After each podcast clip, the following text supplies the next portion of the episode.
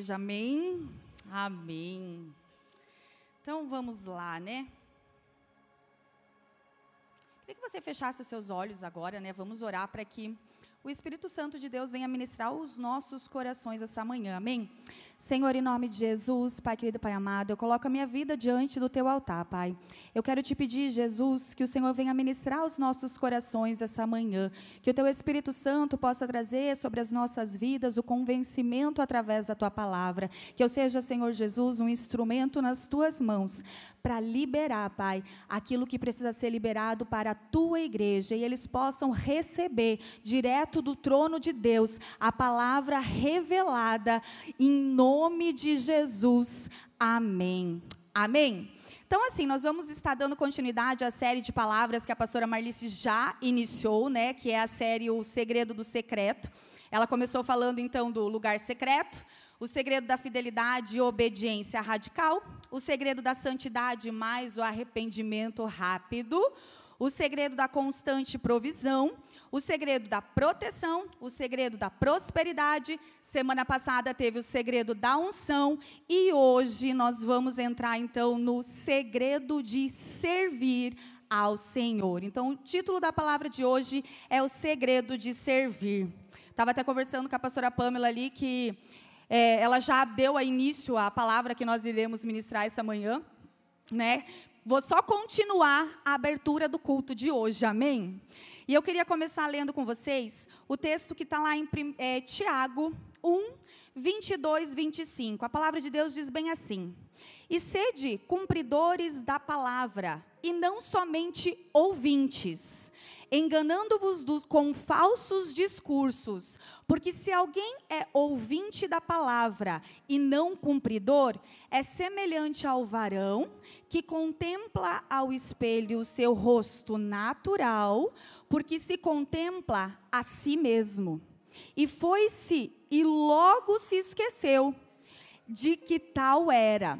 Aquele, porém, que atenta bem para a lei perfeita da liberdade e nisso persevera, não sendo ouvintes esquecidos então não vamos esquecer o que o Senhor tem para liberar para nós essa manhã. Não seremos ouvintes esquecidos, mas fazedor da obra. Este tal será bem-aventurado no seu feito. Então o que, que o Senhor quer abrir este culto hoje? Hoje o Senhor quer nos tirar somente da contemplação do nosso rosto de forma natural, mas nos levar a nos tornarmos fazedores da obra de Deus, aonde nós não só ouvimos a palavra, mas também a praticamos. Então a palavra de hoje não é simplesmente para nós ouvirmos mais uma palavra, mas é para nós sairmos deste culto hoje praticando e executando a palavra que nós estamos liberando. Amém? Apocalipse 5:10 diz assim, ó: E para o nosso Deus o fizestes reis e sacerdotes, e eles reinarão para sempre. Lembra no texto de abertura que a pastora Pamela falou que nós fomos feitos reis e sacerdotes? Então, o que, que nós vamos ministrar essa manhã? Para que nós venhamos entender. Quando nós conhecemos Jesus, nós aceitamos Jesus como Senhor e Salvador das nossas vidas, nós nos batizamos, é, nós somos inseridos no corpo de Cristo. Amém? Quando eu conheço Jesus, eu me batizo, eu recebo então a salvação que veio através de Cristo. E a partir daí então, eu me torno filho de Deus. Não sou mais então uma criatura. Eu sou um filho de Deus. Eu saio do reino das trevas e sou transportada para o reino da luz. Eu começo a fazer parte da família de Cristo, do corpo de Cristo. E aí então eu me torno filho de Deus e eu sou inserido na questão de que Deus nos fez reis e sacerdotes. O que, que é sacerdote, então? Sacerdócio é a nossa vida pessoal com Deus, para você entender o que, que nós somos. Sacerdócio é a sua vida pessoal com Deus, ou seja, é aquilo que você busca no secreto, é a sua vida de oração, a sua vida de jejum, a sua vida de intercessão, a sua vida de relacionamento com Deus. O sacerdócio é aquilo que nós, como filhos, temos que fazer diariamente e que Jesus fez com que pudéssemos desfrutar disso e adentrar nesse secreto com o Pai. Isso é sacerdócio, amém? E o que é reino, então? Reino, que é o rei, é tudo aquilo que auxilia o sacerdócio. Reino são as ferramentas para um trabalho. Reino significa a estrutura do corpo de Cristo para impulsionar o sacerdote ao seu destino profético. Reino é tudo aquilo que nós construímos para Deus com as nossas habilidades, dons e talentos. Sem o reino, seria impossível a propagação do evangelho a todas as nações. Você entendeu que os dois precisam andar juntos? Eu preciso ser rei e eu preciso ser sacerdote. E eu quero então voltar ao texto que foi a abertura de Marta e Maria. Lucas 10, 38, 42, vamos reforçar então, ele diz assim: Indo eles de caminho, entrou Jesus num povoado, e certa mulher chamada Marta hospedou na, é, e hospedou na sua casa. Tinha ela uma irmã chamada Maria, e que estava assentada aos pés do Senhor e ouvia-lhes os ensinamentos. Marta, agitada de um lado para o outro, ocupada em muitos serviços, então se aproximou de Jesus e disse: Senhor, eu fico imaginando como Marta deve ter falado com Jesus. Para ela falar dessa forma, ela devia ter muita intimidade, não é mesmo? Porque você não chega para uma pessoa que você acabou de conhecer e fala: Ô, oh, Senhor, né, Jesus, não está vendo aí que eu estou aqui atarefada? Você não vai mandar Maria vir aqui me ajudar? Né? Ele fala assim: Senhor, você não se importa de que minha irmã tenha deixado que eu fique aqui servir tudo sozinha? Ordena ela que venha me ajudar. Respondeu o Senhor: Marta, Marta, andas inquieta e te preocupas com muitas coisas. Entretanto, pouco é necessário, ou mesmo uma só coisa. Maria, pois, escolheu a boa parte e esta não, se, não lhe será tirada. Muitas vezes nós ouvimos esse texto de Marta e Maria, a gente está ovacionando Maria e criticando Marta, não é mesmo? Quem já ouviu nesse ponto de vista? Eu já ouvi, né? Mas nós temos que entender que nós não nascemos ou Maria ou Marta. Nós nascemos Maria e Marta, rei e sacerdote. Marta, simbologia de reino. Maria, simbologia do sacerdócio. Então nós vamos entender. Para nós entendermos esse texto, eu estava estudando lá o contexto de que momento esse fato na Bíblia aconteceu. Para a gente entender, se nós lermos uns textos um pouco anterior, nós vamos perceber que Jesus ele estava a caminho de Jerusalém, e ele, ele tinha acabado de descer do Monte da Transfiguração. E estava estampado em Jesus a decisão de ir para a cruz. Quando ele foi ao Monte da Transfiguração, ele já sabia o momento que ele seria crucificado. Ali ele abriria o quê? As portas do nosso cativeiro, quebraria as grossas correntes da nossa escravidão. Pela cruz, Jesus promoveria o nosso êxodo. Aquela era uma jornada urgente e dolorosa que Cristo estava percorrendo. E naquele momento aonde ele se encontrou com Marta e Maria, já tinha crescido a oposição contra a vida de Jesus, ele já estava para ser entregue às mãos dos pecadores. Naquela, naquele momento, as autoridades judaicas já macumunavam a sua prisão a traição para levá-lo à morte. Entretanto, Jesus marchava para a cruz com uma resolução inabalável. E era nesse contexto que Jesus chegou a Betânia e entrou na casa de Marta e Maria. Entenderam o contexto? Então ele encontra primeiramente com Marta. E se nós lermos outros versículos, a palavra de Deus diz assim que Jesus, ele falava acerca de Marta e Maria que elas eram hospitaleiras. E essa não era a primeira vez que Jesus já tinha se hospedado na casa de Marta e Maria. Então, se nós olharmos o texto, nós podemos observar que elas já estavam acostumadas a receber Jesus na casa delas. Maria já, Marta já sabia o que fazer quando Jesus chegasse. E um detalhe muito importante, Jesus ele estava peregrinando com os seus discípulos, tanto que em textos anteriores nós podemos observar que enquanto ele ia para Betânia, ele estava dando muitas direções aos seus discípulos, dizendo o que, que eles precisavam fazer, aonde eles precisavam ir, o que, que eles precisavam mover para que as coisas acontecessem, porque Jesus sabia que ele estava para ser crucificado crucificado. Então ele precisava liberar aquilo que estava dentro dele, para que a nação pudesse fluir, para que as coisas pudessem acontecer quando Jesus fosse ao Pai. Era um momento que as pessoas que estavam à volta de Jesus precisavam ouvir a voz dele. É nesse contexto que ele fala a Marta. E a falta de equilíbrio que nós vemos aqui é que, no, que levou Marta a não entender que naquele momento Jesus não queria ser servido, ele queria que ela escutasse aquilo que ele tinha para liberar. E muitas vezes é, é isso que acontece com as nossas vidas, a falta de equilíbrio entre o fazer e o buscar que nos levam a nós errarmos. Muitas pessoas são como Marta. Fazem, fazem, fazem, e muitas vezes o de tanto fazer leva-se a um desvio dos caminhos do Senhor. Muitas pessoas, por tanto fazer, sem estar na presença de Deus, são feridos de obras. E quando nós não fazemos aquilo que precisa ser feito, mas fazemos com o dono daquilo que precisa ser feito, nós vamos nos ferir.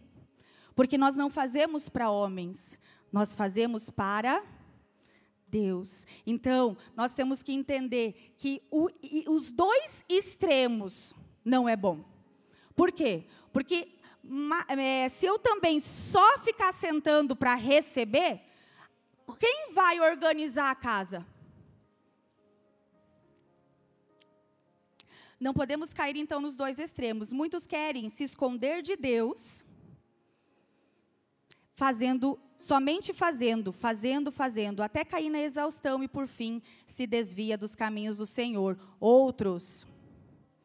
É, aqui, peraí. Por outro lado, tem aqueles que querem servir e só vem à igreja, segundo ele, para adorar a Deus. Esquece que em algum momento a casa precisa ser limpa, precisa ser cuidada e acaba é, pensando e esperando somente ser servido. Muitas pessoas Quanto mais pessoas trabalhando, mais rápido atendemos a necessidade do corpo de Cristo. Quando nós dividimos as funções, todos podemos aproveitar das duas partes. Então, quando todos nós trabalhamos, quando nós todos nós entendemos que nós somos reis e sacerdotes, servos e adoradores, nós conseguimos aproveitar e mover nas duas partes, reino e sacerdócio. Olha o que a palavra de Efésios 2:10 diz: Efésios 2:10 diz assim: Porque somos criação de Deus, realizada em Cristo Jesus, para fazermos as boas obras, as quais Deus preparou de antemão para que nós a praticássemos. Então, como filhos de Deus, quem aqui é filho de Deus diz amém. Você nasceu de novo? Nós somos filhos de Deus, nós nascemos de novo, nós somos nova criatura, não somos? Quem é nova criatura aqui diz amém? Amém. Então nós somos criados para as boas obras. Quem é salvo é, precisa entender que todos nós que somos salvos, nós não somos salvos pelas obras, não é mesmo? Não é as obras que vai nos salvar. A Bíblia fala que nós somos salvos pela fé mediante a obra. Então, é só pela fé que nós somos justificados, mas a fé que justifica jamais vem sozinha. De fato, não somos salvos pelas obras mais fé, mas pela fé que produz obras. E dessa forma, eu entendo que uma pessoa que é salva, as obras são o resultado. Eu e você, se somos efetivamente salvos, as obras é o resultado da nossa salvação. Apocalipse 14, 13 diz assim: E ouvi uma voz do céu que me dizia: Escreve, Bem-aventurados os mortos que desde agora morrem no Senhor, sim, diz o Espírito, para que descansem dos seus trabalhos e as suas obras os seguem. Você já parou para pensar que quando você chegar neste momento diante de Cristo, o que estará te seguindo? O que vai te seguir? Quais são as obras que você realizou que seguirão você quando você morrer? Nós carregamos o DNA divino. Se queremos compreender o propósito pelo qual fomos criados, deveremos olhar para o nosso Mestre Jesus e aprender com o seu modelo. Jesus, a Bíblia fala, que mesmo sendo Deus, ele se fez homem mortal como eu e você ele sofreu perseguições e ele veio ao mundo em forma de servo. Jesus não se importava no local aonde ele estava, com que pessoas ele estivesse, em que situação ele estava. A sua atitude, a atitude de Jesus, era sempre de servo.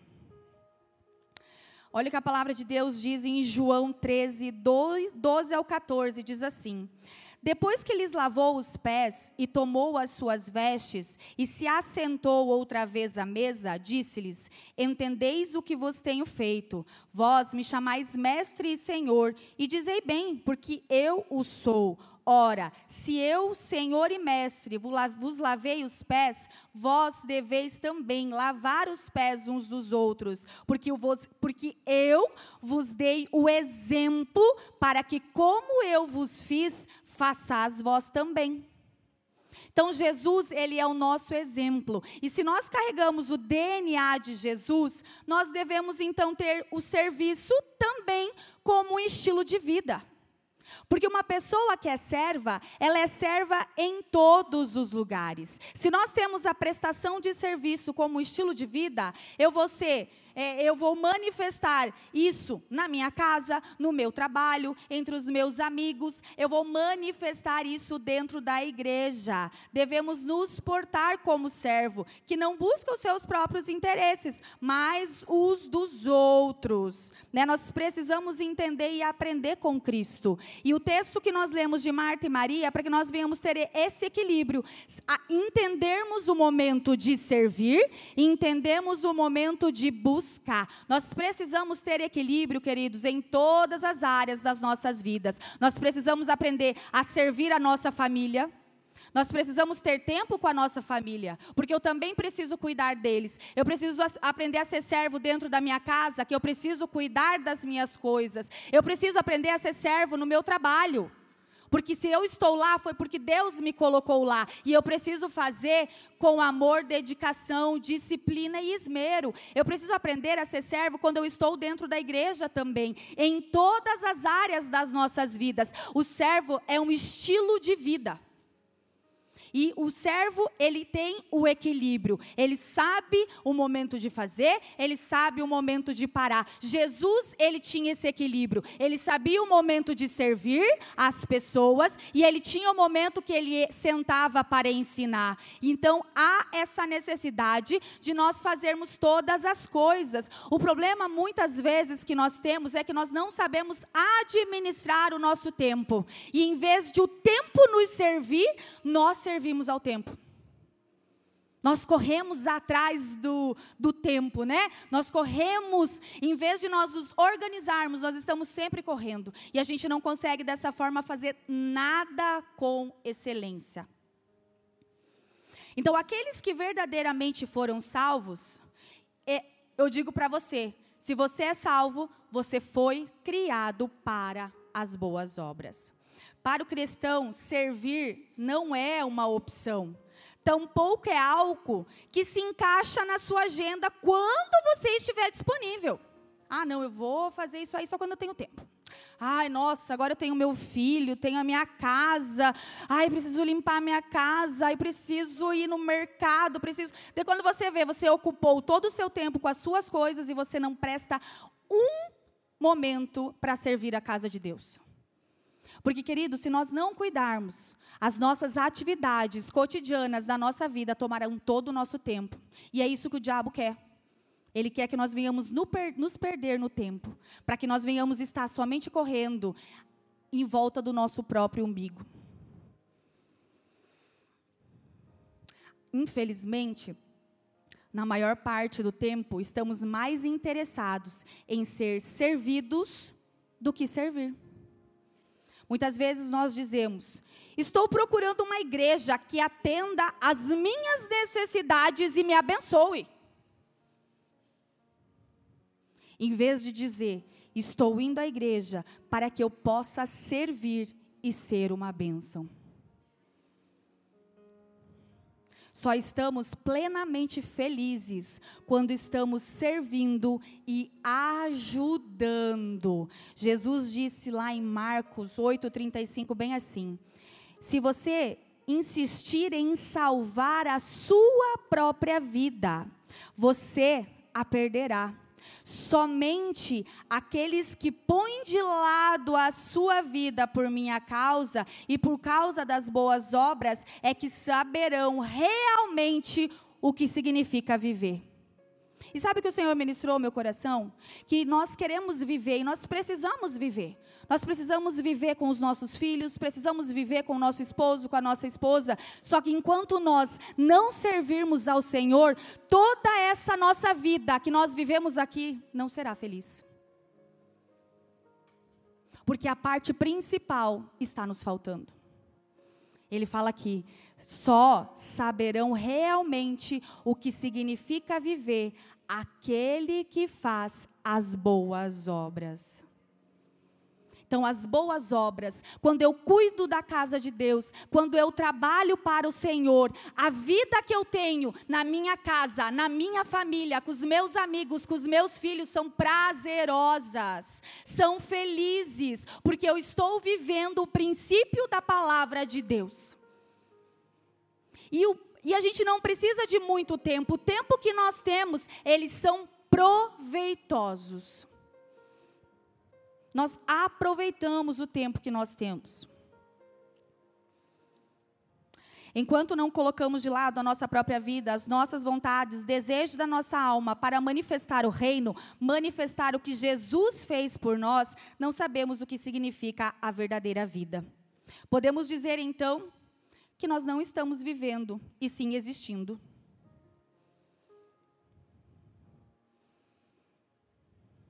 A gente simplesmente existe. Então, Jesus, ele nos chamou para sermos servo. Marcos 10, 42, 45 diz bem assim: Jesus os chamou e disse. Então Jesus está chamando eu e você essa manhã, amém?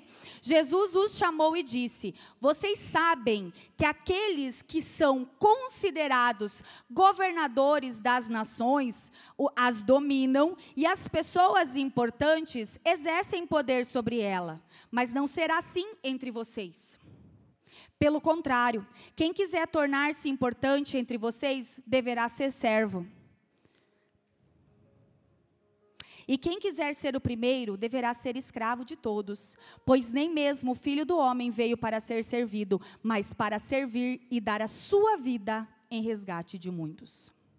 Lucas 22, 27 diz assim: Pois qual é maior, quem está à mesa ou quem serve? Porventura não é quem está à mesa? Né? Nós partimos do pressuposto que quem é maior é quem está sentado à mesa, né? É maior do que aquele que está servindo à mesa, não é mesmo? Mas olha o que a palavra de Deus diz: Eu, porém, entre vós sou como aquele que serve. Então, o que Jesus espera de um servo? 1 Coríntios 4, 1, a palavra de Deus diz bem assim: que os homens nos considerem como, como ministros de Cristo.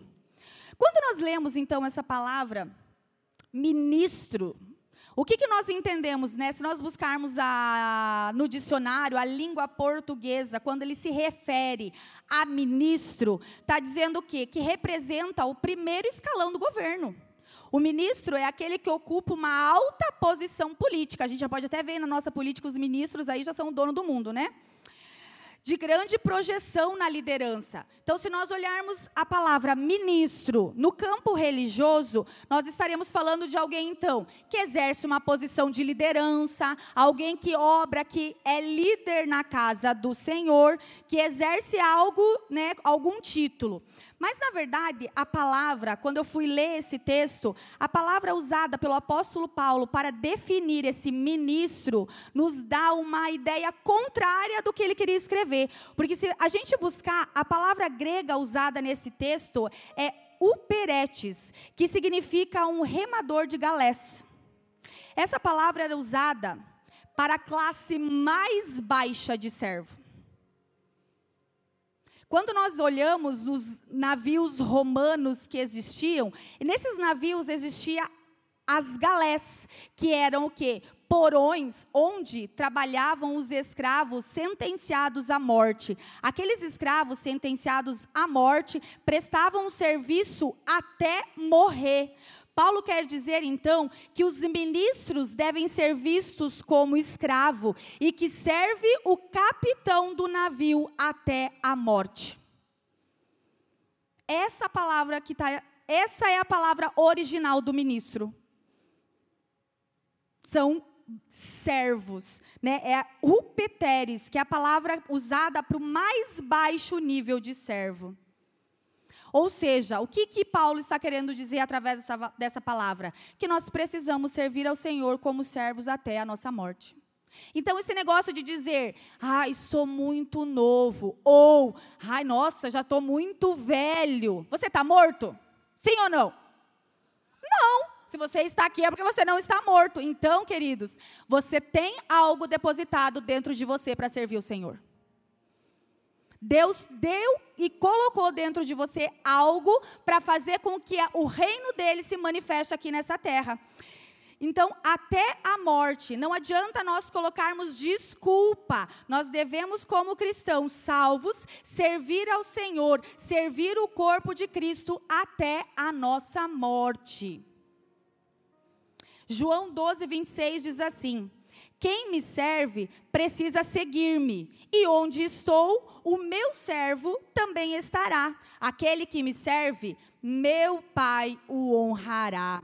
Então, quando nós servimos ao Senhor, a honra, queridos, vai vir dele. Nós, nós temos que entender que quando nós servimos ao Senhor, nós estamos fazendo para Ele. A Bíblia fala que é por Ele e para Ele são todas as coisas. E eu não me frustro servindo ao Senhor quando eu faço para Ele. Eu me frustro quando eu quero servir ao Senhor, mas esperando recompensa dos homens. Então nós servimos ao Senhor e é Ele quem vai nos dar a honra. Servir é um privilégio.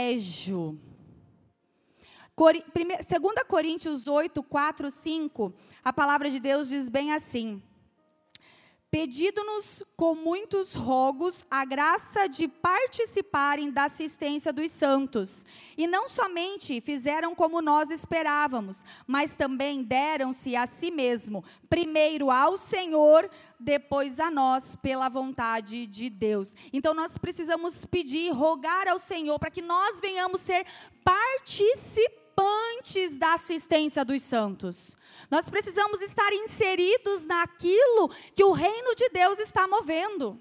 Nós precisamos estar inserido naquilo que o reino de Deus está caminhando. Nós precisamos ajudar como reino o avanço do reino de Deus aqui nessa terra. Então nós temos que ser participantes. E para isso, a Bíblia fala que primeiro nós entregamos a nossa vida ao Senhor e em seguida a, entregamos as pessoas para fazer a vontade de Deus. Quando eu aceitei Jesus e vim para Cristo, a minha vontade era trabalhar, porque eu sempre fui servo. Eu sempre ajudei, eu sempre observei as coisas, eu sempre servi, isso já estava em mim antes mesmo de eu conhecer Jesus. E quando eu conheci Jesus e entreguei a minha vida para Ele, é, eu conheci um Cristo e eu me apaixonei por Ele. Eu amo Jesus com toda a minha força e todo o meu coração. E para mim é um prazer servir ao Senhor. E adorar ao Senhor e estar na presença dEle. E quando nós temos isso, nós entregamos a nossa vida a Cristo, recebemos a salvação do Senhor, nós manifestamos essas obras e nós entendemos que tudo o que nós fazemos é um privilégio. Desde que eu entrei na igreja, amados, eu sirvo a cantina. Meu primeiro ministério foi na cantina. E na época, quando eu entrei na igreja, nós tínhamos dois cultos, um seguido do outro. Era um, um culto às quatro da tarde, quatro e meia, não me lembro exatamente, e o outro sete horas. Então, o que, que a pastora fazia comigo? Ela falava assim, Cássia, então assim, ó, você vai assistir o culto das quatro, porque você vai exercer o sacerdócio, você vai ser ministrado, e o culto das sete você vai servir. No começo eu quis chorar, porque daí eu não entendia muito bem. Ele falava, não, pastora, porque eu preciso ficar recebendo do Senhor. Eu tenho que estar tá lá. Eu tenho que... Ela olhou para mim um dia e falou bem assim: Você, um culto recebe, outro culto você obra. Porque lá no segundo culto, obrando, a sua porção será dobrada. Então eu entendi desde os meus primeiros passos a questão de você assistir o culto, ser ministrado, receber do Senhor, e aí então você vai e manifesta aquilo que você recebeu através das suas boas obras. Então, eu trabalhava de segunda a sexta, muitas vezes eu trabalhava viajando, amados. Eu trabalhava numa empresa que muitas vezes eu saía de manhã na segunda-feira, sete horas da manhã, e eu voltava às vezes sexta-feira, sete, oito horas, dez horas da noite. E o meu sábado e o meu domingo eu entregava a Deus. Eu e o meu esposo esposo estávamos juntos fazendo aquilo que precisava fazer. E no domingo nós chegávamos na igreja três horas da tarde e nós íamos embora meia-noite, porque a gente era muito doido naquela época. Não tinha horário para aqueles cultos acabar, era uma hora da manhã, a gente estava lá adorando ao Senhor, servindo as pessoas, e nós manifestávamos o reino de Deus, e aquilo gerou em nós algo que ninguém tirou e nunca vai tirar. E quando eu vejo dessa forma, é que eu entendo que Jesus quis dizer para Maria: você escolheu a boa parte, isso nunca vai ser tirado de você. Nunca vai ser tirado. E quando nós entendemos isso, nós manifestamos o reino aonde nós estamos. E nós refletimos na vida das pessoas aquilo que está em nós. E se nós olharmos as pessoas que caminham com a gente, né, pode olhar, ela começa a vir, ela começa a fechar a igreja. Ela abre a igreja, fecha a igreja, vem no culto domingo de manhã, vem no culto domingo à noite, porque eles começam a observar aquilo que está manifestando através das nossas vidas. E queridos, eu vou dizer para você, nós colocamos e nós nos disciplinamos para tentar ter tempo para todas as coisas. Para ter tempo em casa, para limpar a casa. Eu não tenho diarista, eu mesmo limpo a minha casa. Então, diante de tudo que eu faço, eu ainda limpo a minha casa. Meu marido me ajuda, obviamente, né? Porque ele é um varão valoroso, né? Mas a gente tira tempo para limpar a casa, a gente tira tempo para fazer compra, a gente tira tempo para ir no mercado, a gente tira tempo para orar, para ler a palavra e para servir também a igreja e as pessoas. Se eu quero, queridos, eu tenho tempo. Para aquilo que eu quero, eu arrumo tempo. O servo ele entende. Não sei se você já ouviu falar da palavra do senso de pertencimento. Ela é muito usada no meio corporativo. O senso de pertencimento nas empresas, ela ocorre quando os colaboradores passam a vestir a camisa da empresa. Ele de fato vestiu a camisa. Ele trabalha, ele é disciplinado, ele cumpre o seu horário, ele executa a sua função, ele de fato vestiu a camisa. Não fala mal do seu chefe, não murmura contra a empresa. Ele vestiu a camisa. Ele está ali, se o chefe liga, ele move, ele faz. E eu, eu procurando lá na, né, na internet, eu achei um estudo que foi feito pela Gallup, que apenas 13% 13, de 100%, 13% dos profissionais em todo o mundo são considerados engajados. 13%. Então, quando nós temos esse senso de pertencimento, ou seja, quando eu me sinto parte da igreja que eu congrego, eu visto a camisa. Eu passo a zelar pela igreja. Eu entendo que eu preciso cuidar dessa cadeira porque ela também é minha. Eu entendo que eu preciso cuidar dos banheiros porque também é meu. Eu entendo que eu preciso cuidar das coisas que eu utilizo porque são minha. Ninguém sai quebrando as coisas na sua casa, não é mesmo? Porque lhe custaram dinheiro. Vamos pegar os músicos aqui, né? Porque eu tenho um em casa. Eles cuidam desse instrumento com maior zelo. Ai se tocar, entendeu? Eles têm o lugar deles, o quarto deles, as coisas deles. Ai se chegar perto, tanto que o quarto que está as coisas do André é ele que limpa. Porque se eu bater em qualquer coisa lá, amados, negócio pega lá em casa. Então, eles cuidam. E por que, que quando é a casa de Deus a gente não cuida? Porque daí não é meu? Por que quando é um microfone da igreja eu não cuido? Porque não fui eu que comprei? Porque quando é uma cadeira da igreja eu posso quebrar? Porque não fui eu que paguei? Tudo que aqui há, amados, é meu e seu. O senso do pertencimento me faz com que eu faça parte dessa igreja, parte do local que eu congrego. E eu vou, eu vou passar a zelar por ele, a cuidar dele. Se eu ver um lixo no chão, eu vou juntar. Eu não vou passar por cima e chamar outra pessoa. Ai, olha lá, tem um lixo lá que está transbordando. Quando eu tenho senso de pertencimento, eu vejo as coisas e eu executo elas porque são minhas. E nós precisamos buscar isso nas nossas vidas. Amém? Amém. E o que nós precisamos cuidar? Muitas vezes, nós também, no ato de fazer, fazer, fazemos obras mortas. O que, que são obras? A palavra obra significa ato, ação e algo feito, algo que você está fazendo, com algo que você está ocupado. E mortas significa o quê? Sem vida, falecido e morto. Então, juntando as duas palavras, obras mortas são atos ou ações que o homem pratica por meio da carne. São os feitos do homem que não produz vida, mas morte.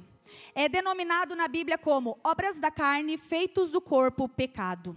Então nós precisamos tomar cuidado de que forma também nós estamos fazendo as nossas obras. Se fazemos reclamando, murmurando, criticando, querido, não adianta nem você fazer, que a sua obra vai ser morta.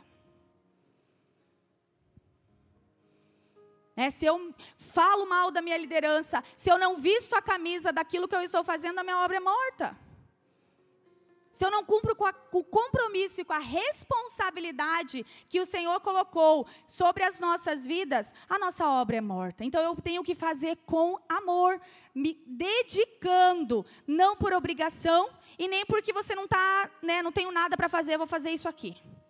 Mas você faz porque você ama a Deus. O servo é uma pessoa também que está sempre disponível. O que, que é disposto? A nossa disposição para Deus é proporcional ao quanto nós conhecemos e compreendemos os seus planos de ação. Ou seja, à medida que nós conhecemos a Deus, à medida que nós amamos a Deus, mais nós estaremos dispostos a servi-lo. Então, se eu não sirvo, será que de fato eu amo a Deus? Já parou para pensar? Já se perguntou? Se Cristo ressuscitou, importa-nos trabalhar para Deus. A nossa obra no Senhor não é vão, portanto, devemos trabalhar para Deus com ardor na expansão do reino aqui nessa terra. O servo também, ele é uma pessoa grata. Nós servimos porque somos gratos. O nosso serviço e a nossa vida se tornam obrigado para Deus. Quando eu sirvo a Deus, eu estou falando assim, Senhor Jesus, muito obrigado porque o Senhor me salvou. Muito obrigado, Jesus, porque o Senhor entregou a sua vida lá naquela cruz para que hoje eu pudesse ser salva. Muito obrigado, Jesus, e hoje eu quero servir o seu corpo porque eu te amo. Romanos 12, 1 diz assim: Rogo-vos, pois, irmãos, pela misericórdia de Deus, que apresenteis o vosso corpo por sacrifício vivo, santo e agradável a Deus, que é o vosso culto racional.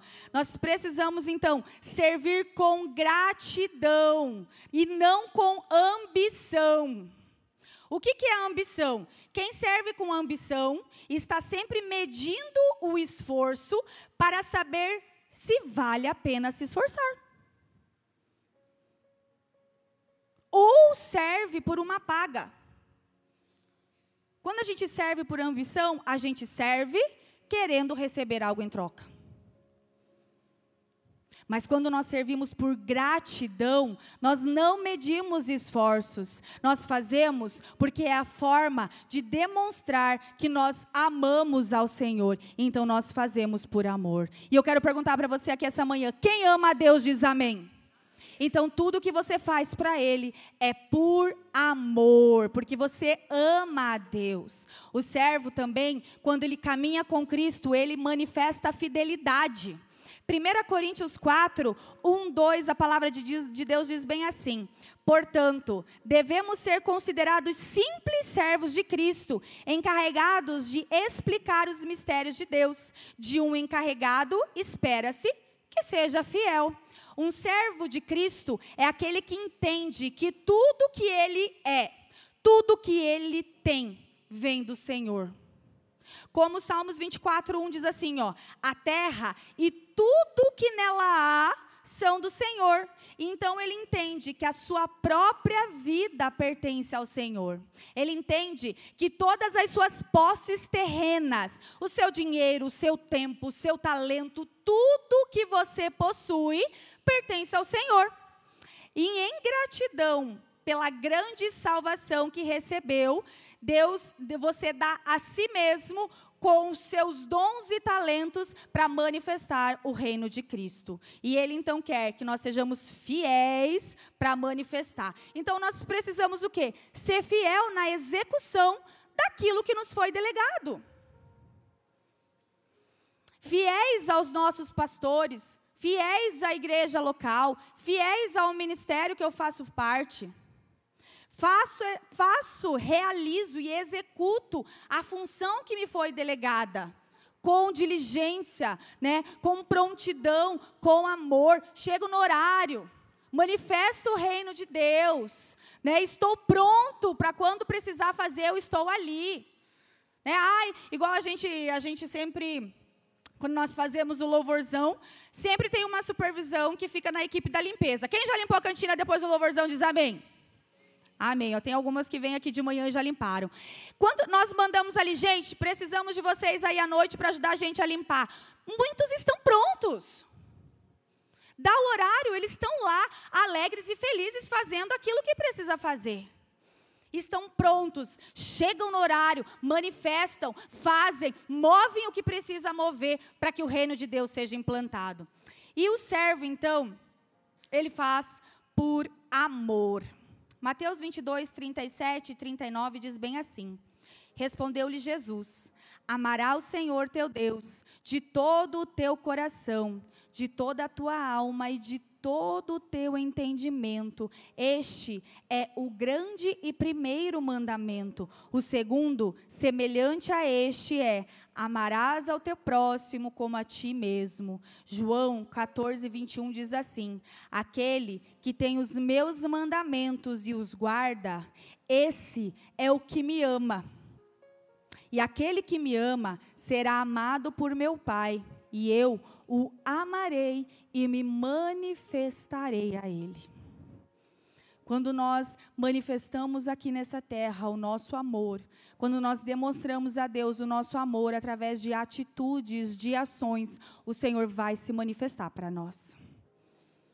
Quando nós servimos e nós executamos e implantamos o reino, quando nós entramos neste lugar e começamos a adorar a Deus, ele vai se manifestar para mim e para você. Ele se manifesta àquele que o ama. E Ele quer se manifestar a todos nós. Servimos porque amamos. Isto inclui, primeiro, um amor por Deus, depois, o amor ao próximo. Um cristão motivado pelo amor, ele trabalha em benefício daquele que é amado. Né? Lembra você lá, você que está namorando, quando você acabou de casar, meu Deus, né? você quer ficar servindo a pessoa, você quer ficar falando com ela, você quer você está preocupado com o que ela quer, com o que ela pensa, porque você ama. E quando nós amamos, nós nos importamos. Nós nos importamos em cuidar, nós nos importamos em saber o que aquela pessoa precisa, porque nós amamos. Então, quando nós amamos a igreja de Cristo, também nós nos importamos com o que a igreja precisa. Quando amamos a Deus, nada do que fazemos se torna peso. A gente não faz reclamando. A gente entende que a igreja é o corpo de Cristo. E quando eu sirvo a igreja, eu estou servindo ao próprio Cristo. Então, onde me colocarem, eu vou trabalhar ou vou dar o meu melhor, porque eu faço não para homens, mas faço para Deus. A palavra de Deus diz que quando eu sirvo um profeta, eu recebo galardão de profeta. Todas as vezes que servimos as pessoas, a gente está acumulando os nossos tesouros nos céus, aonde a palavra de Deus diz que nem a traça e nem a ferrugem os corroem. Nós estamos construindo um reino na eternidade. Quem está construindo seu castelo nos céus diz amém.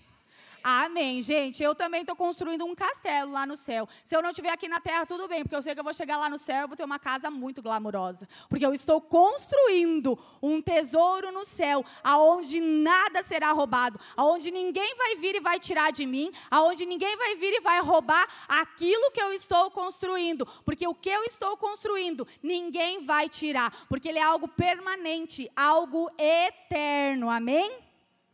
Quando servimos a igreja local, o corpo de Cristo, nós somos batizados nesse corpo.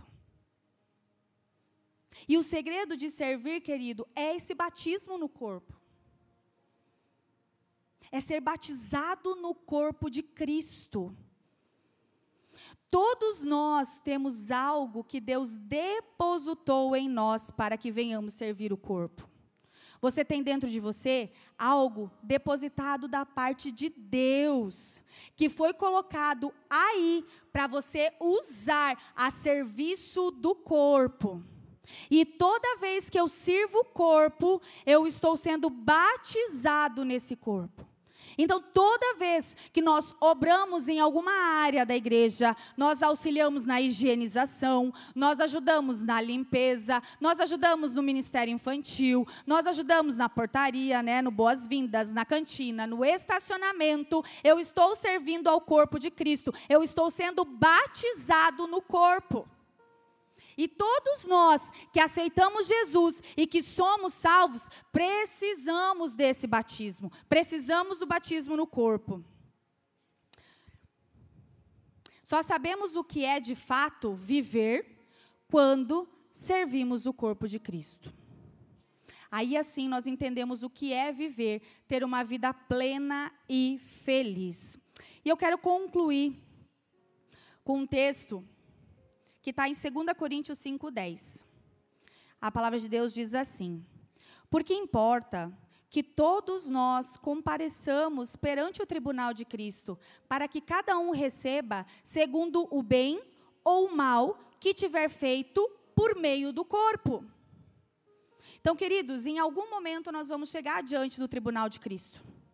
E naquele momento, a palavra de Deus diz que as nossas obras elas serão passadas pelo fogo elas vão ser provadas de acordo com o bem ou o mal que eu fiz através do corpo. As minhas obras passarão pelo fogo. E daí eu perguntei para mim mesma, e eu gostaria que você perguntasse para você: quais têm sido as minhas obras?